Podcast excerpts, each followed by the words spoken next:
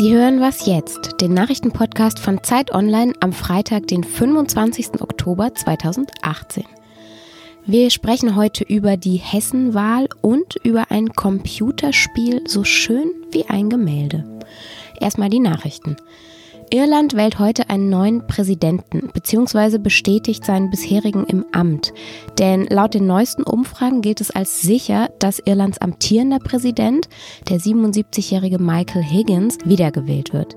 Er gilt als sehr beliebt und eher links eingestellt und gleichzeitig mit der Präsidentschaftswahl stimmen die Iren in einem Referendum übrigens noch darüber ab, ob Gotteslästerung offiziell als Vergehen aus der irischen Verfassung gestrichen werden soll. Bevor sich morgen die Regierungschefs von Deutschland, Frankreich, Russland und der Türkei in Istanbul treffen, um über die Lage in Syrien zu sprechen, will sich der russische Außenminister Sergei Lavrov heute schon in Moskau mit dem syrischen Oppositionsführer Nasser al-Hariri treffen. Die beiden wollen nochmal darüber sprechen, wie der Friedensprozess in Syrien vorankommen könnte. Beim Gipfel morgen dann, der auf Einladung des türkischen Präsidenten Recep Tayyip Erdogan stattfindet, soll es vor allem um die Provinz Idlib gehen. Die Türkei will weiterhin verhindern, dass es in dieser Gegend, die immer noch von den Rebellen kontrolliert wird, zu einer großen syrischen Militäroffensive kommt. Redaktionsschluss für diesen Podcast ist 5 Uhr. Diese Episode von Was jetzt wird unterstützt vom Münchner Online-Vermögensverwalter Scalable Capital. Geld anlegen? Gern. Aber wie? Was lohnt sich? Was ist vertrauenswürdig? Scalable Capital ist der Marktführer unter den Online-Vermögensverwaltern und investiert bereits über eine Milliarde Euro für 30.000 Kunden. Mit ausgefeilter Technik steuert Scalable Capital jedes einzelne Depot und überwacht Risiken. Das ist günstig und zeitsparend für Anleger. Sie können übrigens schon ab 10.000 Euro dabei sein. Mehr Infos unter scalable.capital. Mein Name ist Simon Gaul. Guten Morgen an diesem Freitag. Vor uns liegt mal wieder ein Wahlwochenende. Am Sonntag wählen die Menschen in Hessen einen neuen Landtag. Und auch die Regierung in Berlin blickt ziemlich nervös auf diese Wahl. Denn in den Umfragen sieht es eher schlecht aus für CDU und SPD. Die beiden Parteien dürften deutlich verlieren im Vergleich zur letzten Landtagswahl in Hessen. Und es könnte sich also auch dort wiederholen, was schon bei der Bayernwahl passierte. Union und SPD verlieren deutlich und die Grünen sind die großen Gewinner. Was könnte das dann für den Bund bedeuten? Müssen wir uns also nächste Woche auf große Umwälzungen in der deutschen Bundespolitik einstellen? Lisa Kaspari aus unserer Politikressortleitung bei Zeit Online ist in Hessen und sie begleitet für uns diese spannende Wahl. Lisa muss zwar gerade einen Text nach dem anderen schreiben für uns, aber ich habe sie zwischen ihren Wahlkampfterminen mal kurz ans Telefon bekommen. Hallo Lisa. Hallo. Lisa, wie ist denn die Stimmung gerade in Hessen? Also wie blicken denn die Leute auf diese Wahl?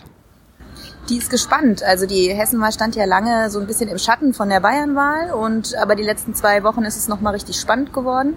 Und es gibt, glaube ich, viele, die äh, noch nicht wissen, was sie wählen wollen und viele, die ziemlich gespannt sind, was da am Sonntag rauskommt. Es, ist, es wird ja viele Optionen geben. Viele, die noch nicht wissen, was sie wählen wollen, also entscheiden wirklich viele so kurzfristig? Das ist aber eigentlich bei allen Landtagswahlen so oder auch bei allen Wahlen, dass bis zum Schluss eigentlich die Zahl der Unentschieden immer relativ hoch ist. Letzte Zahl, die kursiert hat, waren 40 Prozent Unentschieden. Das zeigt aber auch wieder, dass die Umfragen halt mit Vorsicht zu genießen sind. Ne? Genau, absolut. Und ähm, aber wir haben ja eine Situation in Hessen, dass äh, drei Parteien vorne liegen und dass das sehr spannend wird, wer am Ende äh, gewinnt. Äh, da ist einmal die CDU, die laut allen Umfragen wahrscheinlich gewinnen wird mit 27, 26 Prozent, aber deutlich verliert im Vergleich zu 2013. Und dann haben wir unter Umständen auf Platz zwei ein Kopf-an-Kopf-Rennen zwischen SPD und Grünen. Und das wird dann richtig spannend, wer da vorne liegt. Und das ist ja auch, das wollte ich gerade dich noch fragen, eine recht neue Entwicklung eigentlich. Ne? Also man ging ja lange davon aus, dass der neue Ministerpräsident entweder der alte ist, also Volker Bouffier, oder eben sein Herausforderer Thorsten Schäfer-Gümbel von der SPD. Und jetzt ist auf einmal Tarek Al-Wazir von den Grünen so im Fokus. Also ist es jetzt wirklich so, dass es ein offenes Rennen zwischen diesen dreien ist? Ja, also so sehen das auf jeden Fall die Demoskopen und ähm, es ist ja einfach so, dass die Grünen gerade in den letzten Wochen vom Bundestrend profitiert haben, dass die Große Koalition in Berlin äh, zerstritten gewirkt hat, dass die Grünen in Bayern einen guten Erfolg hingelegt haben und davon profitiert natürlich auch die Grünen in Hessen. Und so wird's super spannend am Sonntagabend, wer, also wie das dann ausgeht. Wenn da jetzt auch wieder CDU und SPD deutlich verlieren sollten, müssen wir uns dann darauf einstellen, dass auch die Bundespolitik sich komplett dreht und verändert und die Koalition platzt, was weiß ich? Ja, ich finde das ganz schwer einzuschätzen, weil wir dachten ja auch alle, dass nach Bayern viel passiert und bisher ist nicht wirklich was passiert. Also das wird davon abhängen, wie das Ergebnis am Sonntag ist. Klar ist, in der SPD, ähm, ich war jetzt auch wieder auf einer Veranstaltung hier in Hessen, die haben eigentlich keine Lust mehr auf die große Koalition, haben das Gefühl, sie verlieren da nur. Andererseits, was ist die Alternative? Neuwahlen kann die SPD im Moment eigentlich nicht wollen.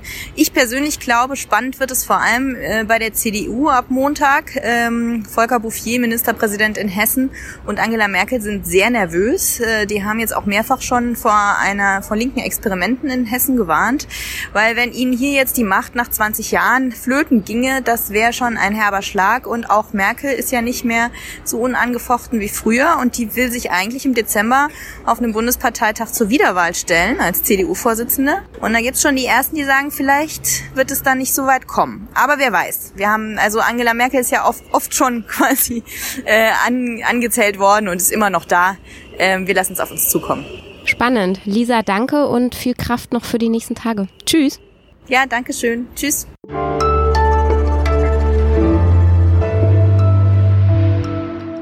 Und sonst so? Am Wochenende ist es mal wieder soweit. Die Uhren werden umgestellt in der Nacht von Samstag auf Sonntag von 3 auf 2 Uhr, also eine Stunde zurück. Dann befinden wir uns wieder in der mitteleuropäischen Winterzeit. Morgens wird es eine Stunde früher hell und an den Nachmittagen dafür eine Stunde früher dunkel. Jetzt hat die EU-Kommission nach einer Umfrage, die im Sommer stattfand, beschlossen, wir wollen die Zeitumstellung EU-weit abschaffen. Nach Plänen der Kommission soll das bereits im März 2019, also in einem halben Jahr, umgesetzt werden. Allerdings wird es tatsächlich wahrscheinlich wesentlich länger dauern, denn die EU-Länder müssen dieser Entscheidung erst zustimmen und dann darf sich noch jedes EU-Land selbst überlegen, in welcher Zeit es dauerhaft leben möchte. Es könnte dann sogar sein, dass wir in Deutschland auf Dauer eine andere Zeit haben als unsere Nachbarn, zum Beispiel in Frankreich, Tschechien oder in Italien dann müssten wir die Uhren ja sogar noch viel öfter umstellen, nämlich bei jeder Reise in eins der entsprechenden Nachbarländer.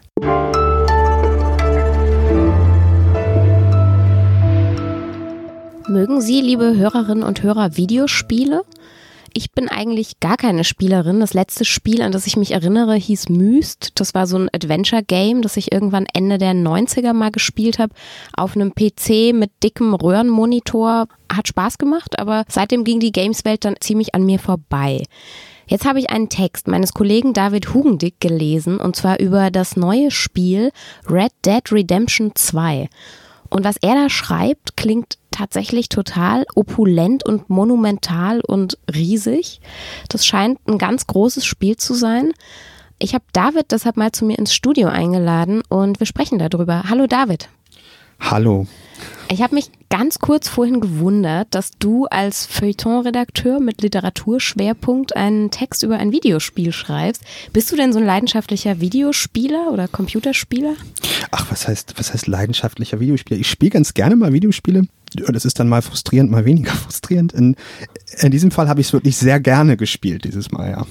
Was ist denn so toll an diesem Spiel Red Dead Redemption 2? Also Red Dead Redemption 2 ist deswegen toll, weil ich das Gefühl hatte, zum ersten Mal kommt sowohl Atmosphäre als auch erzählerisches Potenzial des Videospiels zusammen in einem Spiel. Man hatte äh, vorher oft den Eindruck gehabt, obwohl es immer opulentere, immer größere Spielwelten gegeben hat, schon lange, dass irgendwie die Erzählung so ein bisschen auf der Strecke bleibt und man sich so mit diesen prachtvollen Außenansichten dann so ein bisschen begnügt. Und in diesem Fall hat man sogar das Gefühl, dass die Figuren wirklich Innenansichten, also sozusagen äh, tatsächliche Innenwelten haben und in diese Erzählung eben noch so sehr verästelt komplex ist, dass man ihr einfach gerne folgt. Also das, äh, man muss aufpassen, dass man in diesem Spiel, glaube ich, nicht versinkt. Wenn es jetzt ein Buch wäre, was wäre denn die Story denn? Also wenn, wenn es ein Buch wäre, würde man sagen, es geht um Arthur Morgan. Das ist so ein Bandit. Das ist so, der in so einer Gang durch die Gegend reitet. Das ist so eine ganz normale Banditengang, könnte man sagen. Dieser Anführer erinnert mich so ein bisschen in seiner diabolischen Besessenheit, so ein bisschen an Kapitän Ahab aus Moby Dick, könnte man sagen. Und, und wenn man schon bei den literarischen Referenzen ist, ist dieser Arthur Morgan gewissermaßen sein erster Offizier, sozusagen in der Starbuck dieser Geschichte. Und, ähm, und das Tolle daran ist eben, dass diese Spielwelt im Grunde komplett offen ist. Also ich bewege mich durch diese Welt, ich kann einfach alles ansehen. Ich kann natürlich auch irgendwelche Missionen erfüllen, um diese Hauptgeschichte, was im Grunde genommen dieser hoffnungsloser Versuch dieser Bande letztlich ist, irgendwie zu Geld zu kommen. Das heißt, es gibt so die, diese Missionen, aber ich kann mich auch durch diese riesige nordamerikanische Spielwelt eben einfach frei bewegen. Ich kann in den Wald gehen, ich kann Bären jagen, ich kann Fische angeln, ich kann irgendwelche einsame Hütten durchsuchen und dann kommt vielleicht irgendein Bandit vorbei, mit dem ich dann entweder reden oder ihn gleich erschießen kann. Es ist auch, das muss ich auch sagen, ein sehr, sehr gewalttätiges Spiel auf eine gewisse Art, aber eben es ist kein kein Spiel, wo es auf diese Gewalt letztlich nur ankommt, sondern eben eigentlich kommt es darauf an, diese Banditenexistenz mehr oder weniger auszuleuchten von diesem, von dieser Spielfigur. Und das ist schon sehr, sehr außergewöhnlich. Klingt spannend und eben halt nicht in einer linearen Erzählung, sondern nonlinear kann ich mich da irgendwie durchbewegen. Ja, genau. Also es ist ein, auch ein Spiel, in dem man sich unglaublich einsam fühlen kann auf eine sehr, sehr erhabene Art und Weise. Und das ist halt schon eine Spielerfahrung, die ich zuvor nicht hatte.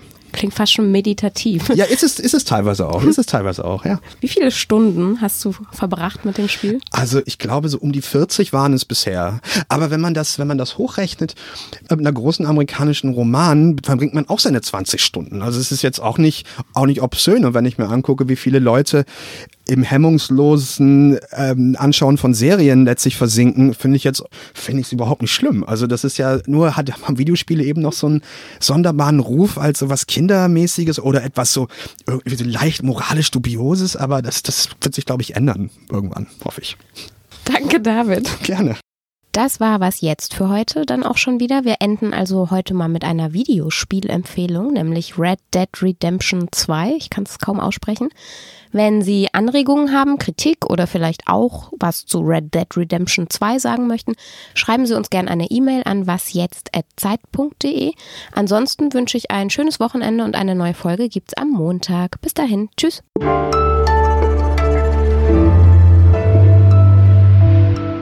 Also ich saß schon zu Lasten meines Soziallebens vor diesem Ding, aber das ist ja. Kannst du immerhin mitreden dann danach, wenn andere auch spielen. Immerhin. Kann man sich hinterher treffen und sich darüber unterhalten, was man in dieser Spielwelt erlebt hat. Ist ja auch so ein bisschen sozial. Ist völlig in Ordnung.